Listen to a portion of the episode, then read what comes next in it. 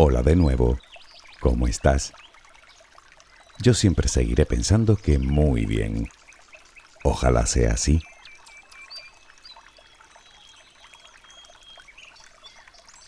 Otra vez me tienes por aquí para hacerte reparar en el mundo que te rodea. Bueno, más justamente en lo que hace que puedas apreciar el mundo que te rodea. La luz. La realidad es que su importancia es mucho mayor de lo que llegamos a imaginar. Sin ir más lejos, es lo que hace que tú y yo estemos aquí. Y es que la luz ha sido fundamental en el desarrollo de la propia vida. Por ejemplo, fue la luz la que permitió hace miles de millones de años que las primeras bacterias, a través de la fotosíntesis, crearan todo el oxígeno que respiramos hoy. Y eso es solo el comienzo.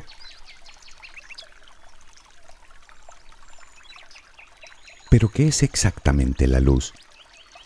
Esta pregunta se la han hecho algunas de las mentes más brillantes de la historia de la ciencia. Y si lo piensas detenidamente, verás que la luz como tal es algo singular. Gracias a su estudio, hoy gozamos de instrumentos con los que podemos observar desde estrellas lejanas hasta diminutas moléculas.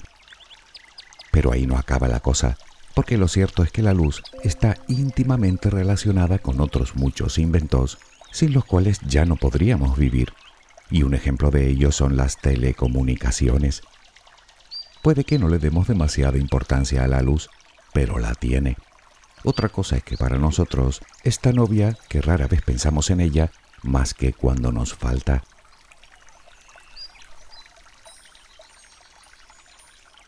¿Qué es la luz? ¿Es una cosa? ¿Es una especie de onda? ¿Es energía? ¿De dónde sale? ¿A qué velocidad se desplaza? ¿Podríamos llegar a viajar tan rápido como ella? ¿Por qué existen los colores? ¿Qué tienen en común un rayo de luz con tu programa de radio favorito, por ejemplo? ¿O con el microondas que tienes en la cocina? ¿O con los viajes en el tiempo? Y por cierto, ¿Qué hay de verdad en eso de que las personas desprendemos luz? La luz visible es una pequeña parte de todo el espectro electromagnético, pero iremos más despacio. ¿Sabes lo que es la electricidad? Y sabes también lo que es el magnetismo. Eso que hace que el souvenir que tienes pegado en tu frigorífico no se caiga.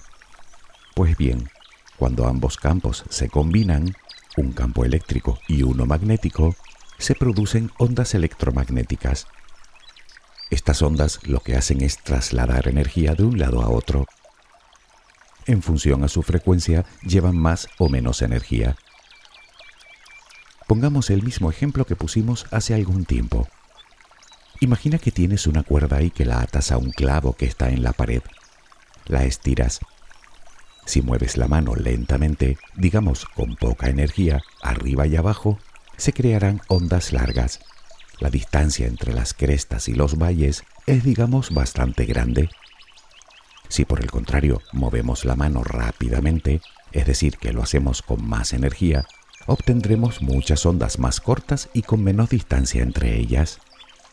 Las primeras son las llamadas ondas de baja frecuencia y llevan menos energía la misma que pusimos nosotros en mover la mano. Las segundas son ondas de alta frecuencia y naturalmente llevan más energía.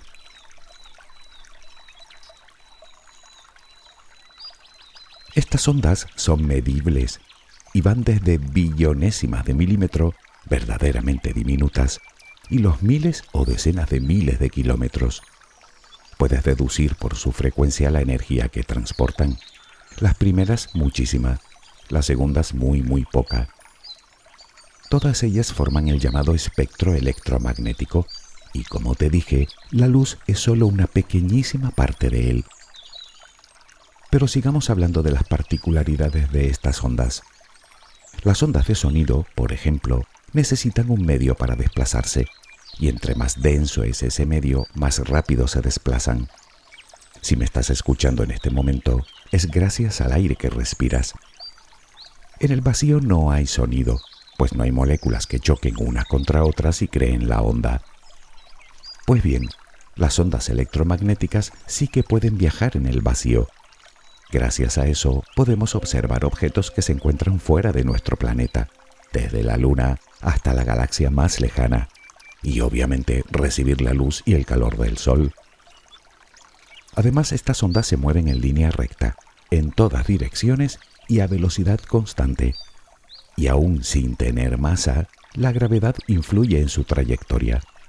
Los agujeros negros, por poner por caso, que se tragan todo lo que está a su alcance, incluida la luz.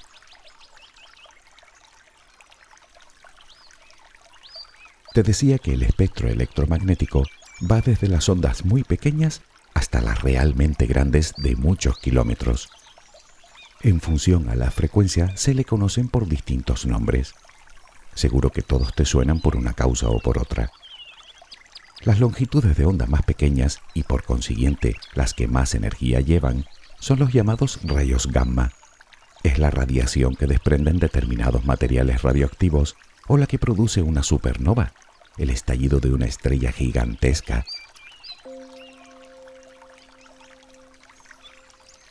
Si disminuimos la frecuencia, llegamos a los rayos X. Ya sabes, esos que atraviesan los cuerpos opacos y que son muy utilizados en medicina. Si continuamos bajando la frecuencia, nos toparemos con los rayos ultravioleta. Los habrás sentido en tu cuerpo después de tomar el sol. Los de mayor frecuencia, por cierto, son muy nocivos para la salud. Por eso se recomienda tanto proteger nuestra piel ante la exposición prolongada al sol. Luego verás por qué. El nombre de estos últimos, rayos ultravioletas, nos da una pista de lo que viene después.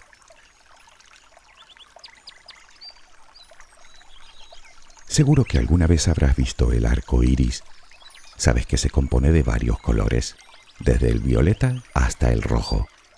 Vale, pues el color violeta es el primero de los colores que podemos ver. Y es que nuestros ojos se han perfeccionado para percibir un tipo de frecuencias concretas a las que llamamos espectro visible, que no es otra cosa que luz. Nosotros la percibimos como luz blanca, pero esta también se rige en un rango de frecuencias. Al descomponer esa luz, podemos apreciar que la longitud de onda más alta corresponde al color violeta y la más baja al color rojo, y en medio el resto de colores. Hablábamos del arco iris pues eso es precisamente lo que hacen las gotitas de agua, descomponer la luz del sol en sus distintas frecuencias, de tal manera que podemos ver los colores. Si te preguntas el tamaño de esas ondas, te diré que aún siguen siendo cientos de miles de veces más pequeñas que un milímetro.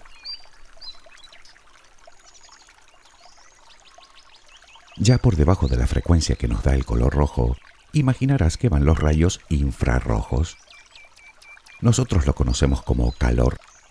Da igual si nos referimos al calor que recibimos del sol, o el que desprendes tú, o el motor de tu vehículo cuando está en marcha, o la llama de una hoguera. ¿No has visto las cámaras de infrarrojos como lo único que detectan es calor? Pues eso, digamos que es luz que no podemos ver con nuestros ojos, pero sí con nuestra piel. Y aunque los distintos receptores lo detecten como calor, también son ondas electromagnéticas.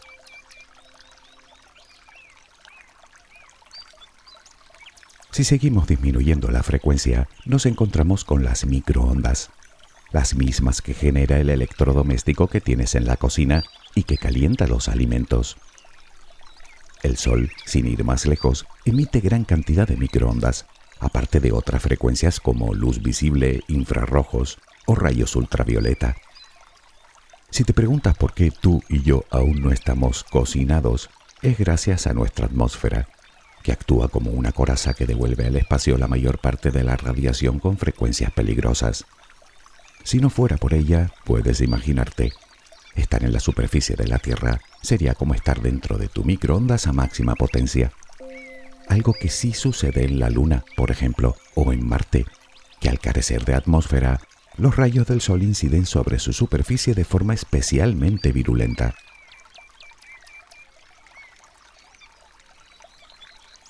A partir de las microondas ya solo nos quedan las ondas de radio, que se extienden por un amplio rango de frecuencias.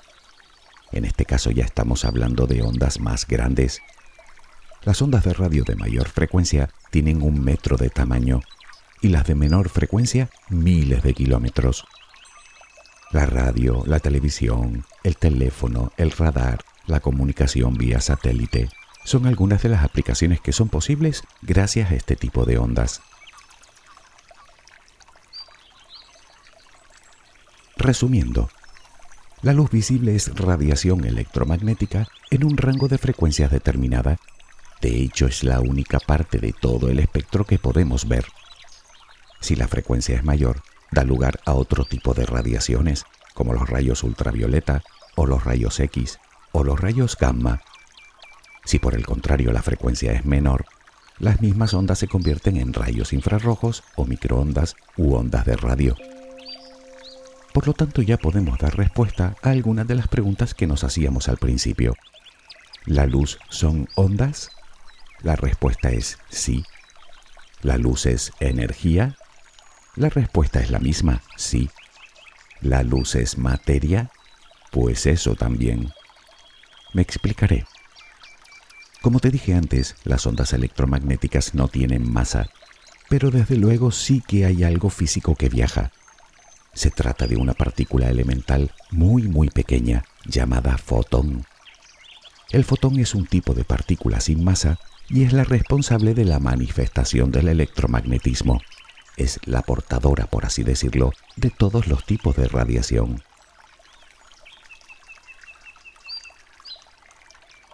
Pero seguimos sin saber cómo siendo una onda es a la vez una cosa. Bueno, la respuesta la encontramos en la física cuántica y es que todas las partículas elementales se comportan de ambas maneras, como materia y como ondas. Es el fenómeno al que llaman dualidad onda-corpúsculo. Puede sonar extraño, y desde luego lo es, pero es exactamente así. Por lo tanto, la luz y el resto del espectro electromagnético, que es lo mismo pero con mayor o menor frecuencia de onda, viene a ser un conjunto de fotones que viajan transportando energía. Si dichos fotones llevan mucha energía, producen frecuencias altas, de lo contrario, frecuencias bajas. Por ejemplo, pensemos en la radiación que recibimos del Sol, compuesta por muchas frecuencias diferentes. Algunas de ellas corresponden a luz visible. Pues bien, cuando esa luz se refracta en la lente de unos prismáticos, actúa como una simple onda, pero la radiación ultravioleta de mayor frecuencia, siendo también ondas electromagnéticas, son partículas que chocan con la estructura de nuestro ADN, provocando mutaciones en las células. De ahí que sea tan importante ponernos algún tipo de protector solar. ¿De dónde salen los fotones? Bueno, existen muchos procesos naturales en los que los átomos desprenden fotones. Por ejemplo, cuando elevamos la temperatura de un cuerpo por encima de los 800 grados centígrados, o cuando mezclamos determinadas sustancias químicas, o cuando hacemos pasar una corriente eléctrica a través de un gas, como es el caso de las luces de neón o de las auroras. Pongamos por ejemplo la luz que recibimos del Sol. En el núcleo de nuestra estrella, el calor y la presión son abrumadores. En consecuencia, los átomos de hidrógeno se mueven muy rápidamente y muy cerca los unos de los otros, esos átomos terminan chocando entre ellos y fusionándose para formar helio. Cada vez que dos átomos de hidrógeno se fusionan, emiten un fotón. Lo que ocurre es que ese fotón se encuentra aún en el núcleo del Sol y para llegar hasta nosotros, antes debe salir de ahí, un proceso que puede llevarle unos 100.000 años. Es decir, que la luz que recibimos del Sol puede tener 100.000 años de antigüedad.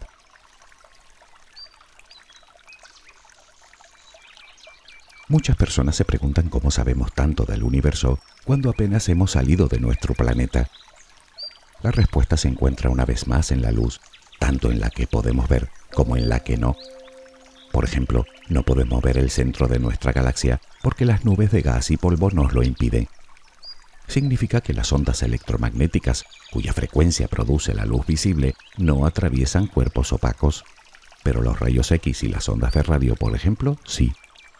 Solo necesitamos disponer de instrumentos que nos permitan detectar las ondas que queremos estudiar.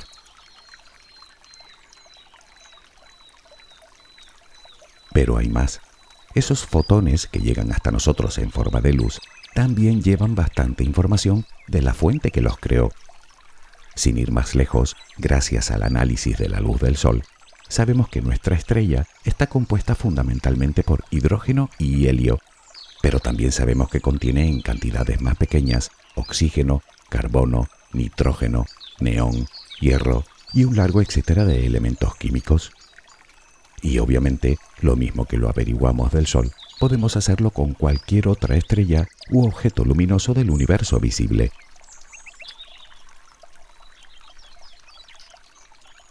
Otro dato importante descubierto con el análisis de la luz ha sido la propia expansión del universo. ¿Cómo podemos saber si una galaxia que se encuentra a 100 millones de años luz se aleja o se acerca de nosotros? Bueno, el fenómeno tiene que ver mucho con algo que apreciamos en el sonido. Estamos parados en la calle y pasa delante de nosotros un vehículo con una sirena. Mientras el vehículo viene hacia nosotros, las ondas de sonido se comprimen produciendo un sonido más agudo. Y cuando se aleja, las ondas se expanden cambiando el tono hacia otro un poco más grave. A esto lo llaman efecto Doppler. Con la luz sucede lo mismo, salvo que en vez de hablar de tonos hablamos de color. Cuando la galaxia se acerca, las ondas de luz se comprimen y las vemos de color azulado, mientras que cuando se aleja, las mismas ondas se expanden haciendo que captemos su luz con un tono rojizo. Al fenómeno se le conoce como desplazamiento al rojo. Cuanto más rápido se aleja de nosotros, el rojo es más intenso.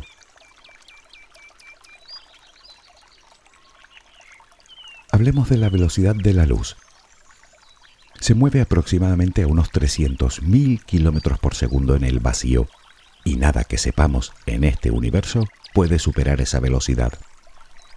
Naturalmente a ti y a mí esta velocidad nos parece extraordinaria, y lo es pero no es tan rápida como parece, dado el tamaño del universo. Cuando te miras al espejo, la luz choca contra ti, tú la reflejas, llega hasta el espejo y regresa. Aunque nos parezca instantáneo, no lo es. La luz se toma su tiempo en hacer ese pequeño recorrido. Eso sí, una mil millonésima de segundo. Ese es el retardo con el que te ves cada día en el espejo. Pero miremos algo que se encuentra más lejos, la luna. Su luz tarda en llegar hasta nosotros poco más de un segundo. Dicho de otra manera, no ves la luna tal como es en el momento en el que la miras, sino como era hace un segundo. La luz del sol tarda algo más de ocho minutos en llegar hasta la Tierra. Lo vemos como era hace ocho minutos.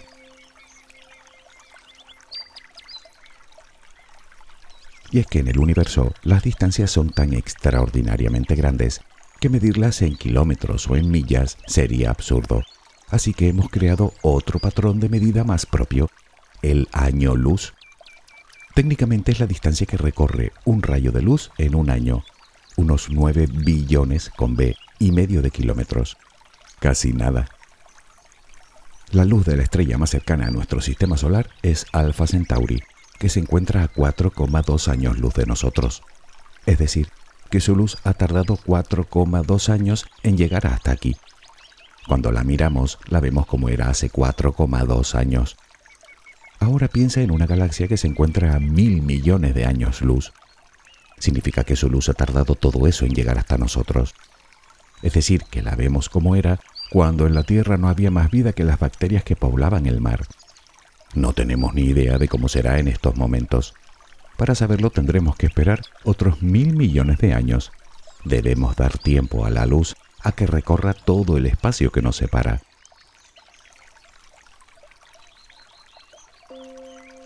Si lo piensas, verás que esta circunstancia hace que cuando miramos al espacio estemos de alguna manera haciendo un viaje en el tiempo.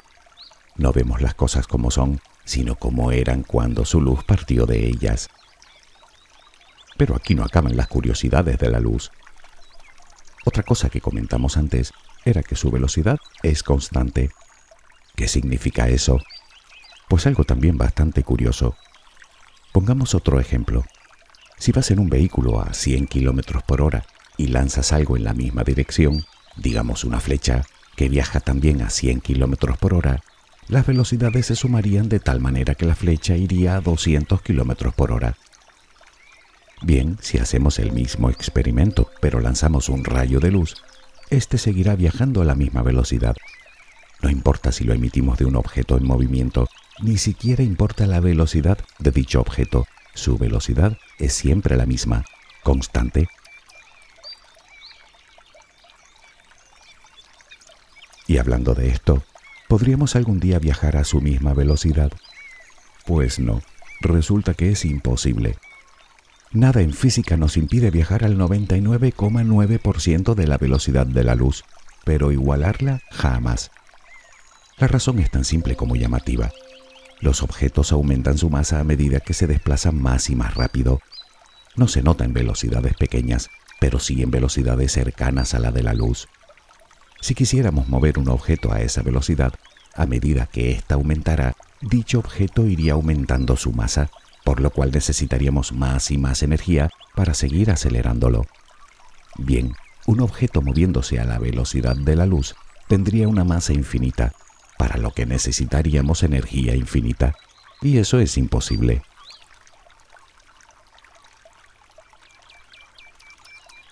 Vale, imaginemos que podemos viajar al 99,5% de la velocidad de la luz, algo que hoy es impensable, pero físicamente posible.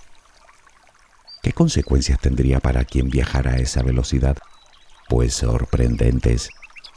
Resulta que entre más rápido viajas, más lentamente pasa el tiempo para ti. No es una percepción, es una ley física. Pongamos un ejemplo. Supongamos que hago un viaje de unos 5 años al 99,5% de la velocidad de la luz. A mi regreso yo tendría 5 años más, pero me encontraría que en la Tierra han pasado 50 años. Es como si hubiera viajado hacia adelante en el tiempo. Insisto, no es teoría, está más que demostrado.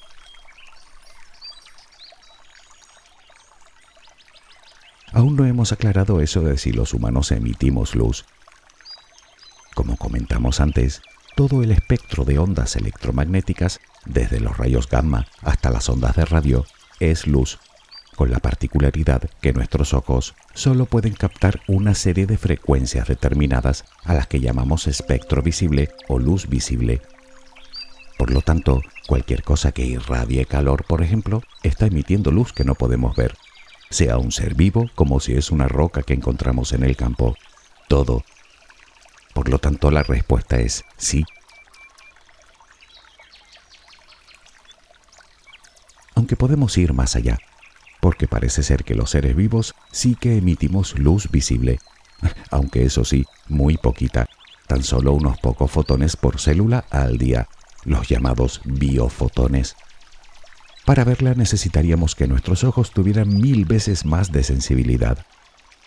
Según diversas investigaciones, las células de nuestro cuerpo almacenan luz que luego van irradiando poco a poco, luz que tomamos incluso de los alimentos que previamente la han almacenado. Hablamos, por ejemplo, de una manzana. Tanto es así que una parte de la calidad de la comida podría residir en su capacidad de almacenar luz. Y lo más asombroso de todo es que cuando la célula muere, irradia toda la que tiene acumulada de una vez.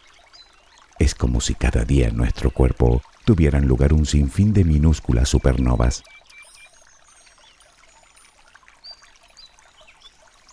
Apasionante este mundo de la luz, ¿verdad? Y eso que tan solo hemos arañado la superficie. Tal vez creas que en tu vida casi todo es oscuridad, pero como decía Einstein, la oscuridad no existe, solo es ausencia de luz. Y por lo que hemos podido comprobar, no hace falta que la busques en ninguna parte, porque es un hecho constatable que tú brillas con luz propia. Espero que tengas una luminosa jornada. Hasta muy pronto.